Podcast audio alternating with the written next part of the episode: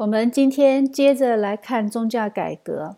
我们上一节课讲了宗教改革的敲门人啊，马丁·路德，讲了几乎是同时在瑞士苏黎世进行的宗教改革的词运礼，还有呢，就是从他这里衍生出来的重洗派的思想，还讲了瑞士日内瓦的加尔文呢。今天呢，我们接着这一条线继续的往下讲。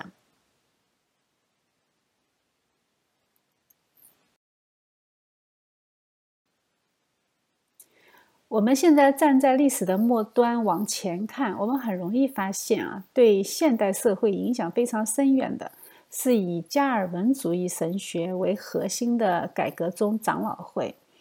有些神学家他形容加尔文主义是一夜开五花啊，它催生了英格兰、苏格兰、瑞士、美国、荷兰这五个现代化的国家。这些国家都是受加尔文主义影响很深的啊！他们在民主政治上呢，基本上采用的是共和主义，这个就是加尔文思想的政治实践。虽然英格兰的宗教改革刚刚开始的时候，它是最不像加尔文主义的啊，它甚至连路德宗都谈不上，它就是一个天主教的英国本地版，换了一个最高领袖啊，其他的和天主教一模一样，它等于说就换了一个马甲。但是神的作为是很奇妙的啊！我们今天就来看这一部分的内容。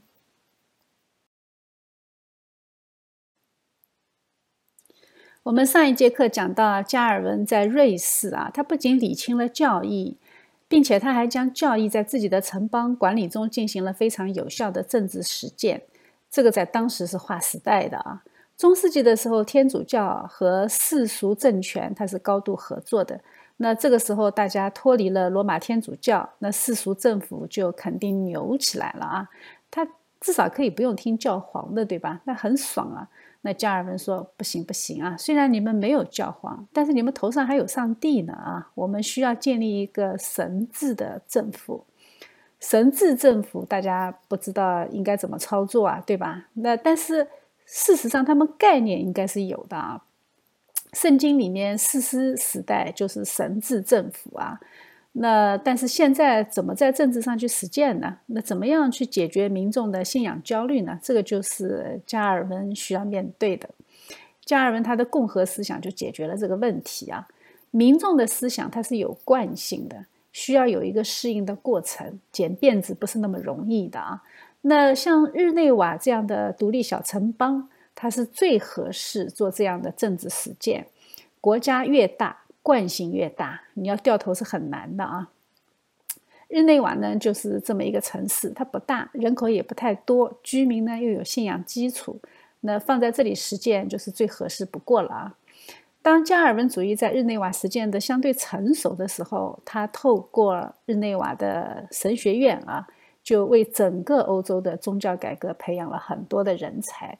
它影响了苏格兰、英格兰、荷兰。后来呢，又通过这三个国家的宗教战争，把一批又一批的加尔文主义者逼到了美国，从而形成了我们今天熟知的美利坚合众国。可以这么说啊，这几个国家都是非常硬核的加尔文主义者，有着非常深厚的共和思想。所以，我们不要简单的说美国只有两百多年的历史。如果我们这么说，那就是对历史太无知了啊！美国的历史可以一直追溯到旧约圣经的亚伯拉罕。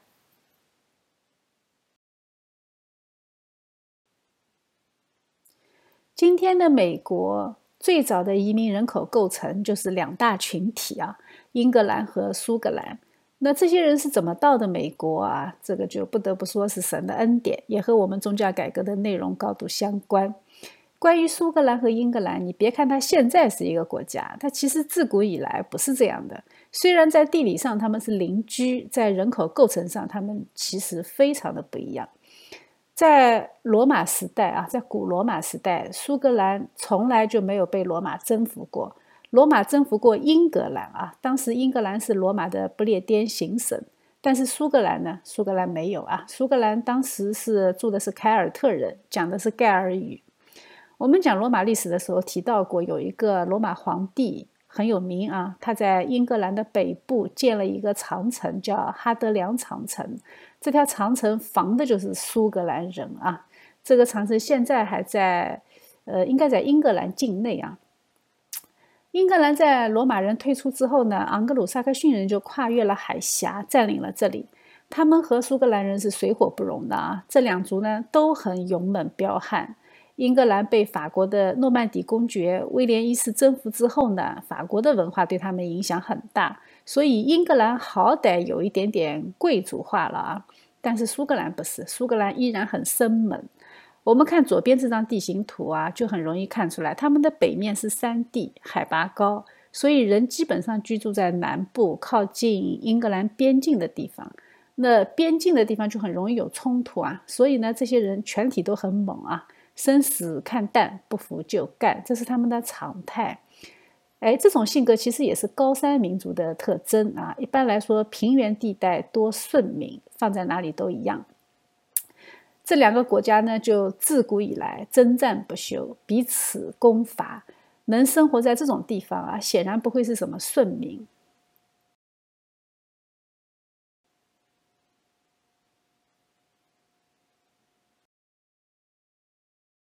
这样我们就能理解啊，他们的性格和在美国东部沿海的基督徒就非常的不一样。东部它是以英格兰移民为主的。西南部的这几个省呢，基本上是苏格兰长老会的居住区，非常的彪悍啊，他们的民风是很彪悍，所以这个就是美国初期的民情秩序。呃，德州牛仔很有名，对吧？当然了，他们现在的区别已经不太大了。可见啊，德州牛仔的精神祖宗就是苏格兰的长老会，也就是美国人嘴巴里的红脖子啊。我们以为红脖子指的是农民，对吧？因为干农活被暴晒，呃，主流媒体或者说维基百科都会这么告诉你啊。但是呢，其实不是这样的啊。其实人家是什么意思呢？呃，人家是这个意思啊。苏格兰长老会成员当时习惯在脖子上围一个红布啊，呃，所以他们才叫它 Red Neck，就是红脖子。我们不要被主流媒体的这种带有偏见性的形容去带偏啊，好像这些人都是红脖子，就是那种 labor 啊，就是那种非常低端的人口，其实并不是啊，它原初的意思不是这样来的。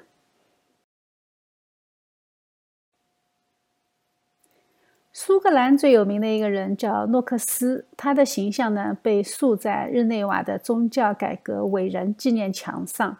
这个墙从左到右，他们分别是法瑞尔，法瑞尔就是把加尔文留在日内瓦的那个人；第二个是加尔文，第三个是贝扎，贝扎是加尔文的继承人呐。呃，还有一个就是诺克斯。呃，诺克斯并不是日内瓦人，他是苏格兰人。那作为一个苏格兰人，他是怎么混进日内瓦的队伍里的呢？呃，我们知道啊，他之所以能够在这个墙上占有一席之地，是因为他是加尔文主义最成功的实践者。可以这么说，没有他啊，加尔文主义对今天的世界的影响不会有这么大。他在这个过程中扮演了一个非常关键的角色。我们今天就来，呃，就来看一下啊，他是怎么混进日内瓦的队伍里的。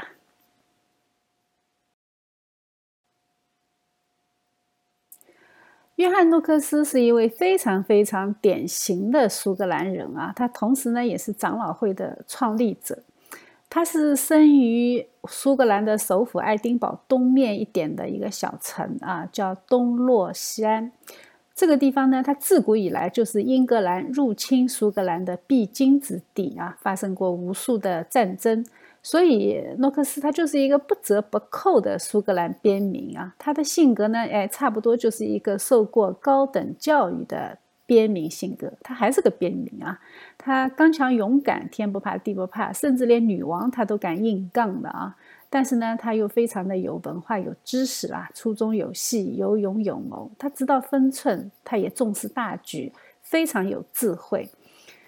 他的父亲呢，就是个农民啊，就是个不折不扣的边民。他年纪很小的时候，他母亲就去世了。他年纪很轻的时候呢，就取得了圣安德鲁大学的文学硕士，并且也继续的攻读神学。在诺克斯时代的苏格兰啊，他和英国还是对头啊，死对头。但是他和法国是盟友。苏格兰和法国成为盟友的原因，是因为他们都是英国的敌人。那么很简单啊，敌人的敌人就是朋友。路德的思想呢，这个时候已经传到了苏格兰，再加上丁道尔翻译的英文圣经也在这里得到了普及。这个时候就涌现出非常非常多的优秀的传道者。我们知道天主教的神父他非常重视仪式啊，他并不重视讲道。大多数的基层的神父他的神学知识是不高的啊，这就和新教的布道者形成了很大的反差。所以当时呢，苏格兰的很多贵族领主他都已经暗暗地皈依了新教。我们看到圣灵的工作是很奇妙的啊，苏格兰改教运动。非常成功的一大因素就是贵族的参与，但是苏格兰的王室和法国是亲戚啊，他们都是天主教的铁粉。那在这种冲突和征战当中，诺克斯呢就做了俘虏。他被抓了以后呢，就被发配到法国军舰上去做划船的奴隶啊。呃，这种划船奴隶是很惨的啊，他就在船舱的最底部，一辈子不见天日的啊，很多奴隶都死得很惨。他当时呢也是手铐脚镣，受尽虐待。十九个月以后，在新教的英国干涉之下，诺克斯这些人呢就终于获得了释放，但是不允许他们回苏格兰啊，那他们就只能去英格兰。那当时的英格兰是个什么情况呢？哎，我们这里就要穿插英国的宗教改革的状况一起来讲。那我们就要把英国的时间线再往前拉一下啊。英国和法国打了一百年战争之后呢，结果英国后来在自己的领土上又为了王位争夺打了三十多年的玫瑰战争。这一场战争后来靠联姻解决的啊。打仗的双方说：“哎呀，我们不打了，我们结婚吧。”于是呢，亨利七世就是都铎王朝的第一任国王。有一个美剧叫《都铎王朝》，不知道你们有没有看过？呃，剧情呃编得多啊，事实的事实有啊，但是它还是很多剧情还是还是靠编啊。都铎王朝从一四八五年到一六零三年，一共经历了三代人，有五任君王。到了诺克斯被捕的时候呢，在英国就已经是都铎王朝的第三代君主，就是爱德华六世啊。但是呢，宗教改革我们知道是亨利八世就开始的，是吧？所以我们还是要把时间线再往前拉一拉，我们要从亨利八世开始讲。关于亨利八世，百老汇有一场音乐剧啊，名字叫做《Six》，讲的就是他的故事啊。吃瓜群众最喜欢围观的就是名人的婚姻。他呢有六个太太，但是结局都不太好。做他的皇后是一件很高危的事情。这一出音乐剧，它的开头的台词就很有趣啊。他是说：“divorced, beheaded, died; divorced, beheaded, survived。”哎，这六个词啊，就总结概括了他六个太太的结局，非常好记，对吧？这六个太太呢，其中第一个就是英国宗教改革的原因，后面的五个呢，就是宗教改革的过程。君王的使命、个人的欲望、国家的联盟、宗教的冲突，都在这一场宗教改革里面交织在一起，滚动前行。最后呢，哎，最后神的旨意成就，这简直就是一场震撼大剧啊！序幕拉开的时候，没有人意识到自己是一个演员。那上帝是个总导演啊，在这个舞台上呢，我们处处可以看见神的大能。我们先来看看这场剧的男一号啊，亨利八世。我们先看看他的封号啊，亨利八世蒙上帝恩典，英格兰、法兰西和爱尔兰国王信仰的守护者。英格兰和爱尔兰在地上教会的最高元首，哎，你可能会感到很惊讶啊！法兰西和他有什么关系？英法百年战争的原因是什么？就是英王爱德华三世宣告他对法兰西王位有据存权。那打完以后呢？哎，双方都宣布自己获得了胜利。从爱德华三世之后的所有英国国王，他都自封为法兰西国王。哎，这个就成了一项光荣传统啊！我打不死你，我至少可以恶心你啊！这个和我们宣称钓鱼岛是中国的差不多是一个情况。那他还说自己是英格兰和爱尔兰在地上教会的最高元首，这个就很明显了啊！这个时候教会最高元首已经不是罗马教皇了，已经是亨利八世了。那这个改变呢，就是宗教改革的结果。那他这个自我定位里面，他没有苏格兰嘛，就说明苏格兰这个时候和他们还没有并啊，还没有合并啊，还没有呃，还还不是一个国王。这个要到詹姆斯一世才实现。亨利八世他受的是一流的教育啊，他会说流利的拉丁语、法语和西班牙语。因为欧洲它一向来有王室联姻的传统，所以语言是非常非常重要的。他的神学呢也相当的不错，因为他是家里的老二。当年的那种王室啊，一般长子是继承王位的，老二呢就要神学装备，然后让他进教会啊去做大主教，这个是他们的标配设置。所以他当时作为老二，他要学神学。那最后阴差阳错，他哥死了，那他就做老大了嘛，他就去继承了王位。他其实是一个非常敬虔的天主教徒。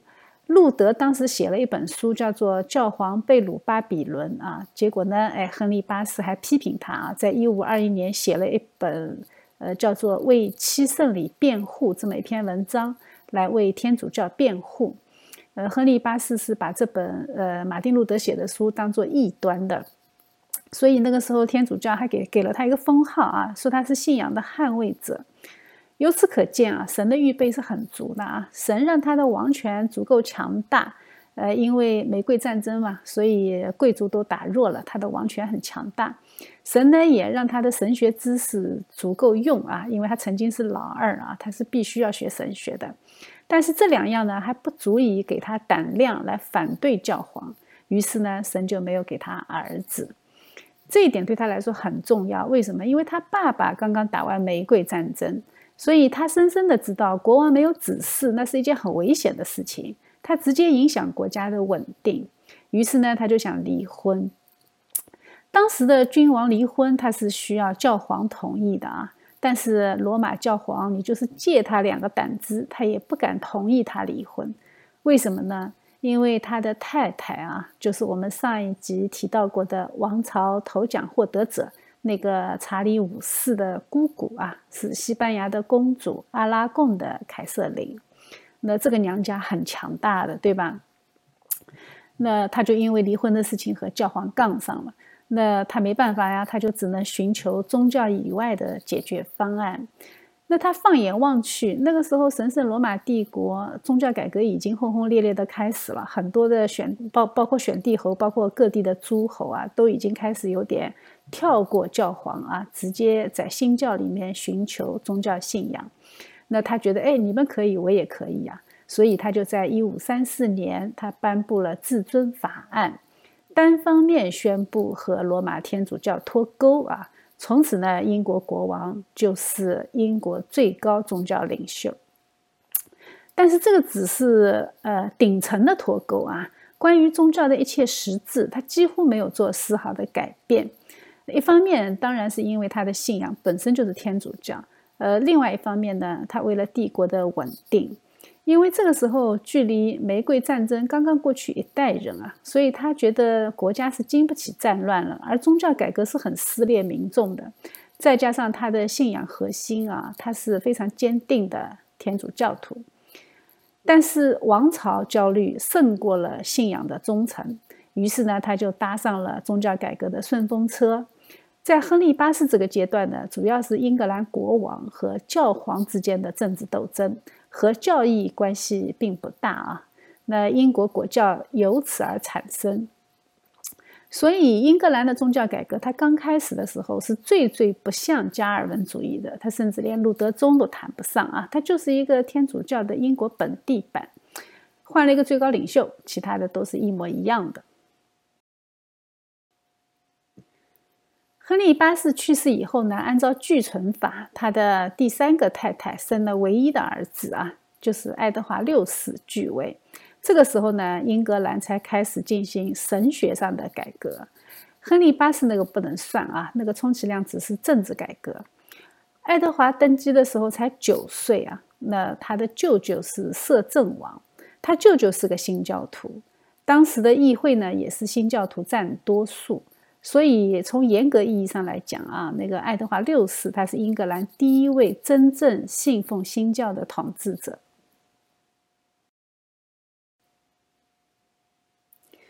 不要看他年纪小啊，他是非常坚定的新教教徒。他一继位呢，议会就开始紧锣密鼓地进行教义的改革。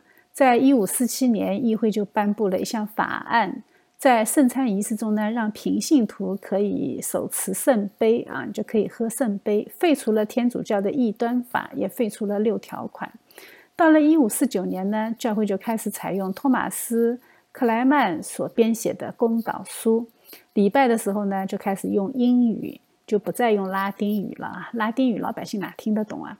那当时呢，他们也鼓励人去读圣经啊，这你们不能呃不能懒惰啊，你们必须了解圣经真理。公祷书的第二版的定位呢，就更加倾向于新教，并且呢，它带有大量的加尔文主义的色彩。公祷书到现在还在被圣公会使用的啊，只做了一些改动。那很可惜的时候呢，正当改革非常顺利的时候，一五五三年，爱德华呢就染上了肺病啊，肺炎。那个时候肺炎我们知道是不治之症啊，所以他十五岁就去世了。他到死都还没有成年啊。但是在他统治的这个六年里面，新教的教义在民间发展的特别快。当时的摄政政府和议会啊，就联手修改了圣公会的教义，基本上全部是加尔文主义的信条。就是在这个时候啊，那英国就干预了诺克斯的事件啊，所以诺克斯呢就被释放了。但是释放以后呢，他是有条件的啊，他的条件是不允许他回苏格兰。那于是他就到了英格兰，在那里呢，他也发挥了很大的作用。他是大主教克莱曼的助手啊，帮他起草了四十二信条。呃，他也被派到全国各个地方去传讲归正的信仰。他所到之处，福音大大兴旺，因为他讲道的能力非常好。呃，他甚至还被枢密院委任为国王的常务私人牧师，所以他对爱德华六世是非常有影响力的。可惜的是，好景不长啊。那爱德华六世去世以后呢，玛丽都铎继位。玛丽都铎是爱德华六世的同父异母的姐姐啊。那这个时候，诺克斯的日子就不好过了，因为玛丽公主她妈是西班牙公主嘛，那她当然是天主教徒。她的老公是谁？她的老公是神圣罗马帝国皇帝查理五世的儿子啊，腓力二世。呃，查理五世是他的表哥啊，所以这个腓力二世其实还跟他还是应该还要叫他一声姑姑啊，所以他们真的全是近亲结婚。那他作为这样的身份，他是很恨新教徒的，对吧？都是你们啊，搞得他成为私生子，搞到他整天活得提心吊胆。那这下终于扬眉吐气了。那他就在他的娘家和他的夫家支持下啊，他一上来就在非常短的时间内复辟了罗马天主教。哎，其实他的娘家就是他的夫家了啊，都是西班牙王室。当时呢，很多的新教徒都被迫害了。他也杀害了新教的三位领袖啊，包括托马斯·克莱曼，那坎特伯雷大主教啊，都被他杀掉了啊。那这个时间段呢，欧洲大陆上也是天主教的反改革运动最盛行的时期啊，宗教改革战争非常的惨烈。那当时的新教是非常黑暗的时期啊。诺克斯呢，就在这个时候他就流亡啊。那流亡，你在整个欧洲大陆上也没地方好去嘛。那他就只能去日内瓦啊，日内瓦是当时唯一岁月静好的地方。玛丽之所以能够在这么短的时间内对新教造成这么重大的打击啊，主要原因还是要感谢他爸啊。他爸爸不是为了宗教改革通过了至尊法案嘛？那至尊法案就是君王赋予至高权力，所以没有任何可以制约他的行为。这个就让新教徒看到这个法案太危险了啊。所以后来的英国议会就想尽一切办法要把君王的权力拿掉。就是因为看到了这个危险性啊，那个权力实在太大了，那个万一国王疯起来怎么办？那没人管得了。君主立宪呢，就是按照这个教训来设计的，没有代价，人是看不到这些漏洞的啊。所以人的自作聪明，最终都会自我惩罚。要不是神及时出手，让让这个血腥玛丽短短的统治五年就死了，英国的衰弱是必然的。因为英国的地理位置实在太特殊了，呃，它在岛上啊，它是个海岛，在这里新教思想如果一旦被灭了，那岛国的英格兰它想要复兴，那可就没那么容易啊，它肯定不会像欧洲大陆这么简单，因为外面的势力很少能够影响到这里，那他也不可能给他提供多少帮助，毕竟英国王室的权力这个时候已经太大了啊，所以上帝就必须要出手。诺克斯呢，就这样被血腥玛丽逼进了加尔文在日内瓦的牧师学校。第二年，也就是一五五五年，他就成为牧师，并且在那里和加尔文成为一生的好友和同工。所以，从神学上来说，诺克斯当然就是个加尔文主义者啊，他是加尔文的嫡系部队。那从教会体制上来说呢，哎，他是长老会的创始人。而且呢，他的全面归正的理论不仅仅影响了教会，更是大大的影响了苏格兰这个国家的方方面面。所以后来把苏格兰称作加尔文的旗舰店啊，那个很很有道理的。从此以后呢，这个苏格兰它就从蛮荒愚昧之地迅速变成一个近前文明之邦，并且借着当年的英国和美国啊。就输出到新大陆和其他国家。我们现在所说的新教精神，其实就是结合了加尔文主义的改革中长老会信仰和苏格兰的启蒙哲学。到一五五九年的时候呢，在苏格兰新教贵族的邀请下，苏呃那个诺克斯呢就回到了苏格兰。这些贵族呢是自觉的归信到新教之下的啊，并且他们彼此之间已经联盟。他们是在暗中对抗天主教，但是没有人牧养他们，所以他们就邀请诺克斯回去。那诺克斯呢，就和这些人成为非常好的一生的关系啊。呃，这个其中还有两个人后来成为苏格兰的摄政王。那摄政王，你想想看，他对苏格兰的政治影响有多大，对吧？所以呢，诺克斯对苏格兰是非常非常，呃，有重要的决定性的作用的这么一个人物。虽然人在日内瓦，但是诺克斯也没有忘记关心英国的情况。他看到这么多新教徒被杀害，他就非常愤怒啊！他就写了一本小册子。呃，在一五五七年，他写的吹响反对女性邪恶统治的第一声号角。他的主要目的就是批判血腥玛丽呀，对吧？但是人家是女王，她也不能哎太明目张胆的指名道姓的骂她，所以他就只能指桑骂槐啊。但是这本书出了没多久呢，就第二年啊，一五五八年，血腥玛丽就死了，并且继任的还是一位女王，是伊丽莎白。哎，这本书就写的有点尴尬了。那不过不要紧，再尴尬也是英格兰的事情嘛。那他又不是英格兰人，对吧？他大不了不去英格兰就行。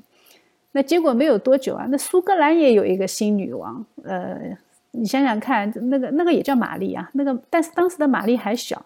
那玛丽的妈妈摄政的，那玛丽的妈妈还是叫玛丽一样。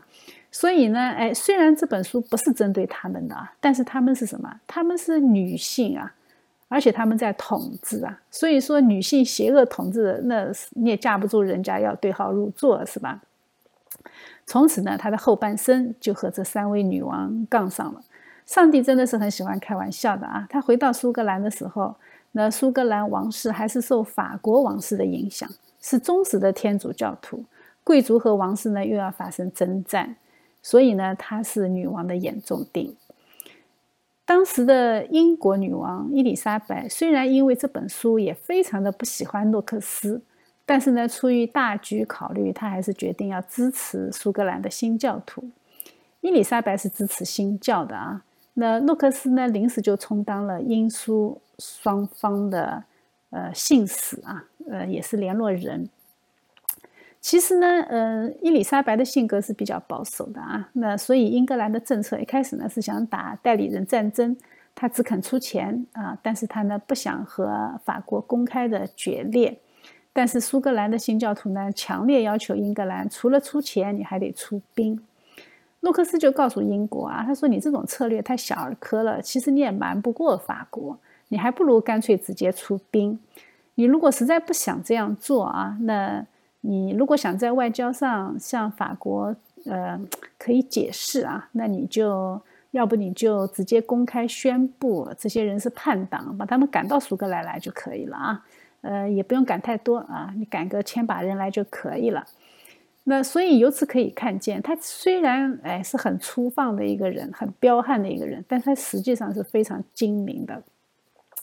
后来，英国就真的时不时的驱赶几名军事顾问去苏格兰，或者公开声明一些指挥官：“哎呀，他们叛逃了，去了苏格兰。”那其实呢，哎，其实他们都是去支援的啊。但是他这样说的话呢，他就可以全部撇清关系了。哎，由此可见，全是套路啊。但是呢，正是因为伊丽莎白支持下的苏格兰长老会取得了很大的胜利，后来长老会才反过来。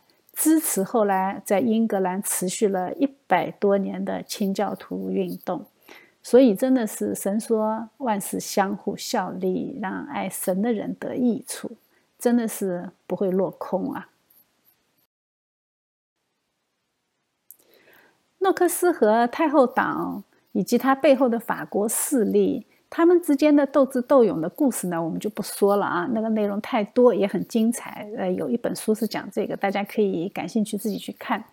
总之呢，后来新教势力占了上风，他们基本上赢得了苏格兰全境的合法性。到一五六零年的时候呢，加尔文主义就取得了彻底的胜利。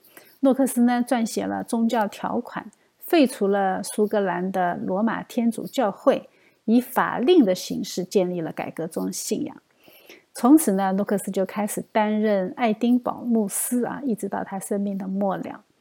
在他的主持下，长老会体制的主体部分就开始形成。他永久性的常务圣职人员呢有四种：一个是牧师啊，传讲福音的，呃，并且要主持圣礼；还有一些呢是教师，教师负责诠释圣经、驳斥谬误、讲授神学。还有就是治理长老，治理长老呢是帮助牧师实施教会纪律和管理教会。还有就是执事，执事是负责照管教会财政和周济穷人。这种教会的治理模式，事实证明是非常稳定的啊。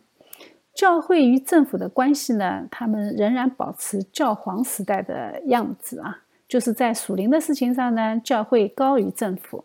在属世的事情上呢，政府高于教会，这个是政教分立呀，这是站立的立，不是分离的离呀。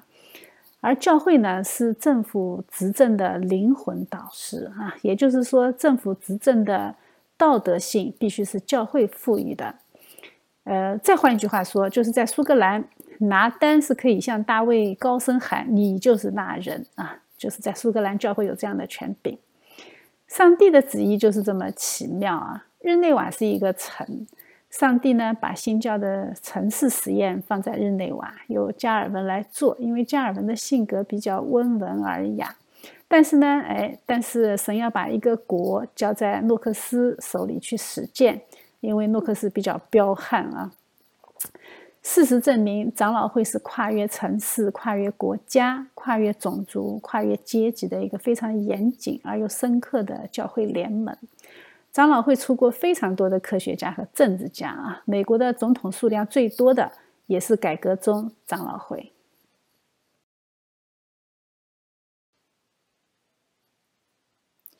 在诺克斯晚年的时候啊，在法国发生了非常惨无人道的宗教大屠杀。就是一五七二年的圣巴多罗买之夜，在这一场屠杀里面呢，包括诺克斯的很多好朋友在内啊，有许多，应该有数万个法国改革宗信仰的信徒被天主教暴君和暴民屠杀。当时的策划人呢，就是苏格兰女王玛丽的舅舅吉斯公爵亨利啊。所以，哎呀，那个诺克斯非常愤怒。那个时候他已经年纪很大了，他站都站不稳了。然后呢，他依然要别人搀扶他走上讲台。他拼尽最后的力气，发出雷鸣般的谴责啊！他宣告万军之耶和华必要追讨法国国王这个残忍的凶手的滔天罪行。他是这么说的啊：“他说苏格兰已经公布了对查理九世的审判。”如果他拒不悔改，那么上帝的报应不会离开他和他的家庭，他的名字将成为子孙后代咒诅的对象，他的后裔的国位将永无宁日，无一人能够安享太平。这个咒诅很厉害吧？后来我们看到了啊，法国大革命的爆发不是没有原因的。国王人头落地啊，后来呢又屡经战乱，整整三百年啊。诺克斯的话真的像预言一样，属灵的领袖啊，他一定有神赐的权柄。耶稣对彼得怎么说的？他说：“你在地上捆绑的，在天上也要捆绑；你在地上释放的，在天上也要释放。”所以，我们不要轻看教会，更不要轻看神的仆人。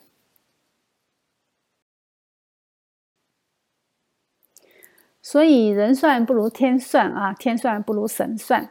神呢，最后还是把英格兰交到了新教的手里。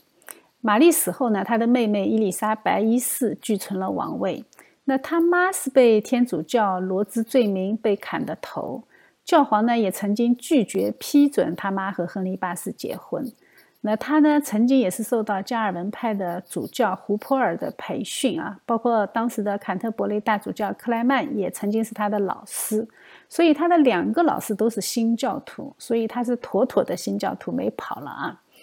但是因为从小生活环境就特别复杂，在一堆的矛盾中周旋，所以他一直是活得小心翼翼的。这也养成了他特别善于装傻的智慧。他特别能够在各种势力中找到平衡。英格兰呢，就在他这种智慧当中平稳地度过了四十四年的时间。这是一条比较缓慢的变革之路。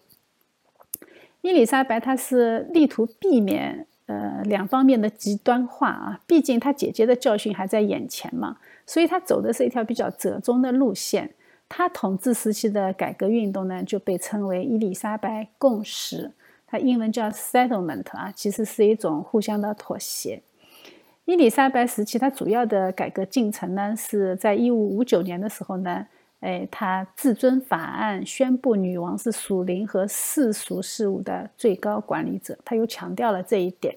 在一五五二年的公导书呢，在他的这个时候呢，又重新经过了一些修改，然后继续使用。要知道，在他姐姐那个时候已经不用这个公导书了。那四十二条呢，把它精简成后来我们熟知的三十九条。他在一五六三年呢，成为圣公会正式的信经。呃，一切的神职人员你都必须承认他。后来呢，哎，后来我们知道他姐姐去世以后呢，呃，他姐姐的娘家啊，呃，西班牙国王腓力二世，就是他姐姐的丈夫，和教皇一起联合起来，想夺回天主教对英格兰的控制权。腓力呢是伊丽莎白的姐夫，对吧？血腥玛丽的老公。但是呢，哎，他们那西班牙多厉害啊，对吧？西班牙实力很强的。呃，西班牙就发动了无敌舰队啊，来征伐英格兰，但是呢，却被英格兰打得一败涂地。那从此，西班牙的海上优势就被英格兰超越了。可能伊丽莎白自己做梦都没想到啊。伊丽莎白终身都没有结婚，呃，可能结婚的指标被他爸用完了。他爸结了六次啊。但是非常讽刺的是，亨利八世这么在乎子嗣，但是他的王朝到他女儿这一代就结束了。由此可见啊，真的是你人再怎么盘算，最终一切都在神的手里。神呢，足够的恩待英格兰，正是因为伊丽莎白没有结婚，所以他才没有牵扯进欧洲大陆的那些王朝纠纷啊。这给了英格兰四十四年的宗教相对和平的时期，在这段时间里呢，新教也得以兼顾，国家的经济实力也得到发展。英国的改教运动呢，到这个时候就暂时告了一个段落。但是你千万不要以为这样就可以了。呃，因为他们有一个信仰上非常强大的新教的邻居啊，就是苏格兰。每当他们想后退的时候，那来自苏格兰的宗教力量就会影响英国的老百姓，从而从底层开始向上推着王室向前走。神的安排真的是很奇妙。长老会最有名的是什么？最有名的是他们非常非常重视教育啊！这一点只有清教徒可以和他们相提并论。长老会的教会，它是要求在每一个教区都要设立一所学校，要教导青少年学习信仰原则，还要学习语法和拉丁文。在每一个重要的城镇都要建立大学啊！他们除了传授高雅语言以外，还要教逻辑学和修辞学。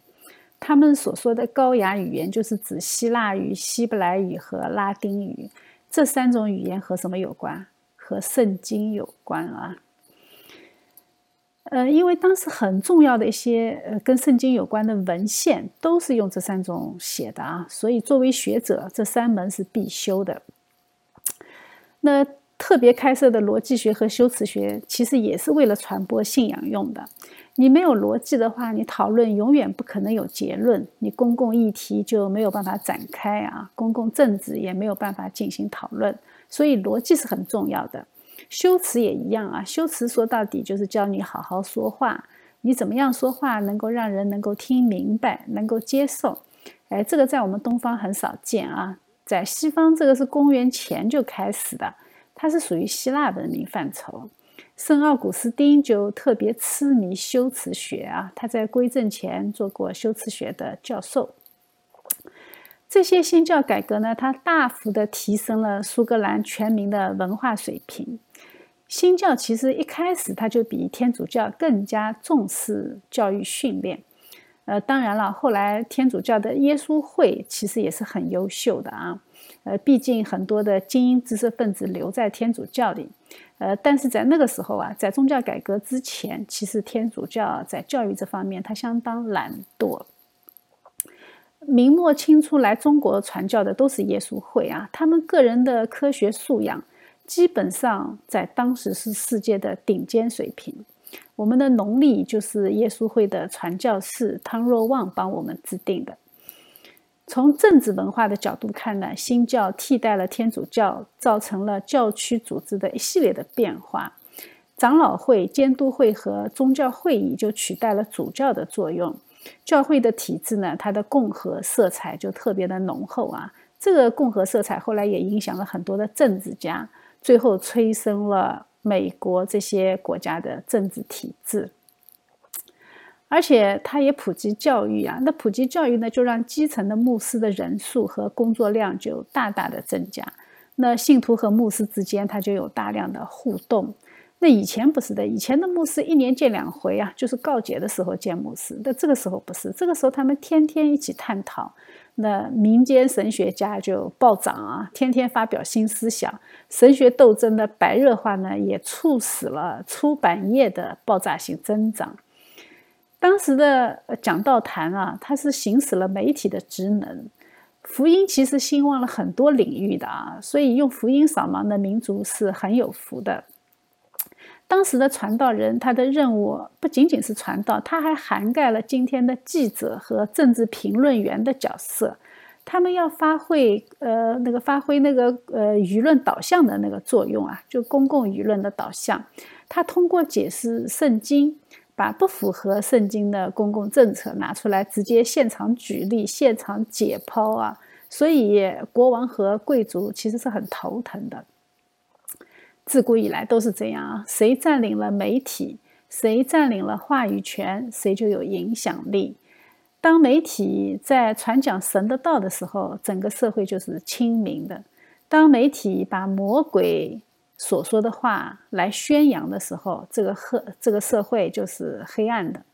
我们圣经告诉我们，话语是有力量的啊！神创造世界也是用的是话语，所以当我们的话语不能谈政治的时候，政治就成为我们新的偶像。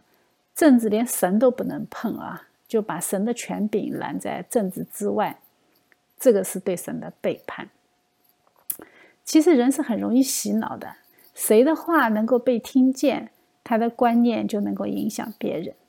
哎，我们会发现啊，在好莱坞有这么个现象：好莱坞同性恋的片子多拍几部，紧接着世界范围内的同性恋合法的法案就陆陆续续全部都通过了。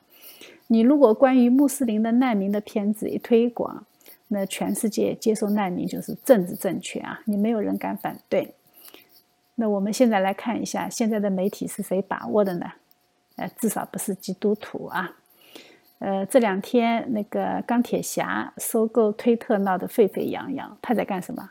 他也是在抢话语权，对吧？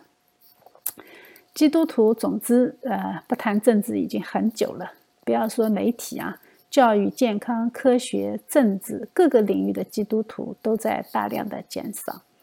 呃，要不就是迅速的巴比伦化啊。什么叫巴比伦化？就是建巴别塔嘛啊。全球主义就是新的巴别塔。我们其实从这次疫情里面特别能够感受到巴别塔效应啊，就是当 WHO 一声令下，全世界一起停摆啊，这个就是巴别塔效应。我们从这种事情里面就特别的容易感受到神的美意啊，神为什么要赐给我们分散秩序？我们要仔细的思想。当时的苏格兰人，他给整个欧洲大陆留下了满街都是神学家这样的印象。他的识字率和读书的风气上升，主要是神学和政治争论的副产品。当时，圣经和神学著作和政论小册子占据了出版业的半壁江山啊，绝大部分呢都是倾向于不同的新教教派。那天主教的出版物就很少了。虽然当时的詹姆斯二世他对他们有财政资助的啊，但是他们的出版数量仍然很少，呃，特别懒惰，有点像现在的主流媒体啊，不思进取，因为他们有政府的资助，不愁吃喝，所以他们坚持做一个政党的喉舌。我们加拿大，你去看一下啊，这个特别明显。那无论如何啊，其实十七世纪末的苏格兰教育水准和他们的经济水准是极不相称的。在近代化之前就已经普及了大多数男性的基础教育，这是非常非常罕见的现象。除了北美殖民地和德川日本啊，这其他几乎没有。北美殖民地呢，也是新教的影响之下才有这样的普及率啊。更重要的是呢，哎，他们这样的热忱一旦转入到其他领域，它就一定会放出巨大的能量。所以，十八世纪的时候，苏格兰的学术和经济同时起飞。所以，神学的预备是优先的啊。当你神学预备好了，信仰归正了，那接下去才是学术和经济的起飞。其实，著名的苏格兰启蒙运动，从思想脉络看，它就是从新教神学到政治哲学这一条线延伸出去的。它给近代的世界贡献巨大啊！所以，十八世纪有很多那种协会，什么哲学学会、呃精英社、文学社、爱丁堡皇家学会这些，哎，其实那个神学团体啊，全部都是这些非常优秀的这些社社群啊。就是因为他们的存在，才将公共领域的讨论从政治哲学引向自然哲学，这中间有一个传承的过程。从此以后，我们看到英格兰就一直在为人类思想提供和它人口非常不相称的巨大的贡献，这个比例只有犹太人的数据可以和他们相比。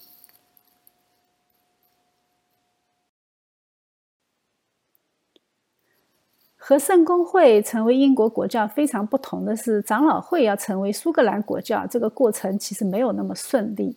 大概经过了一百三十年的大量的战争和牺牲，一直要到一六九零年，长老宗才成为苏格兰的国教。这个时候呢，英格兰和苏格兰已经合并了啊。英国君主呢，也是苏格兰的教会的一员，但是英王不是苏格兰教会的最高领袖。英王是英国圣公会的最高领袖啊，所以神也借着这一点提醒英国的君主，虽然你是圣公会的最高领袖，但是在苏格兰你只是一个普通的教会成员。苏格兰长老会成为国教之后呢，它又分成了两种派系，一个叫做温和派，一个叫做福音派。福音派在当时是非常严格的加尔文主义者，对西敏信条啊，就是威斯特敏斯特信条，它是十分的忠诚。但是现在不是这样，对吧？十八世纪开始啊，其实从十八世纪开始，苏格兰启蒙运动开始了嘛，他就渐渐的把非常硬核的加尔文派就把他们给软化了。他们开启了以人为本的主题讨论。那我们知道，以人为本这个时候就已经开始变调了啊。大卫休谟呢就写了《人性论》，他们就主张人性最基本的要素，包括道德理念。这些都会受到不同的时空和地理因素的改变而不断的演化。那我们知道，既然可以演变的神的标准，神在圣经里面对人的定义，如果随着时间、随着地理因素的变化而变化，那么也就是说，神的标准就不是绝对的。那你这样神学根基就开始动摇了啊！这个对后来的世界就有巨大的影响。我们今天大家公认的所谓的自然科学，比如说动物比较学、遗传学、演化学和医学，还有一些所谓的社会科学，比如说人类学、人种的起源、社会学、历史学、经济学，其实都深深的受到这一场苏格兰启蒙运动的影响。所以呢，哎，苏格兰教会也不可避免的逐渐的走向世俗化。那现在就更加不用说了啊！现在已经世俗化到我们都不认识的地步了。呃，可能退化的不是特别严重的，还是美国南部德克萨斯共和国曾经的那些州啊，也就是我们嘴巴里平时说的红州。我们总结着来看一下诺克斯和英国宗教改革之间的联系。我们就特别清晰啊，在亨利八世进行换汤不换药的宗教改革的时候，诺克斯在苏格兰可激进了啊。当他们反抗，呃，反抗的那个行动啊，后来被王室镇压的时候，他就被抓了，关了九年。后来靠英格兰的说情，才把他给放了。他来到英格兰，帮助爱德华六世时期的英国宗教改革。所以呢，英王当时做的一个非常小小的善举，结果给自己的国家带来巨大的好处。当血腥玛丽上台的时候呢，哎，他就被逼了啊，跑到日内瓦。那没有玛丽的逼迫，他是不可能去日内瓦的，也就不可能学到非常成熟的政治治理方式。当他回到苏格兰继续领导宗教改革的时候呢，哎，英格兰已经是伊丽莎白比较谨慎的保守的改革时期。那作为一个非常彪悍的边民啊，他就不断的敲打英国，他就逼得伊丽莎白不断的表明自己的宗教态度，也亦步亦趋的在英国实施相对比较平和的宗教改革，所以也是被他逼的啊。当呃伊丽莎白在一六零三年去世以后呢，苏格兰的国王詹姆斯六世成为英格兰的国王詹姆斯一世。从此开启他们两国一主的时代，那苏格兰对英格兰的影响就更大了啊！每次君王犹犹豫豫的时候，民间就来这么一下。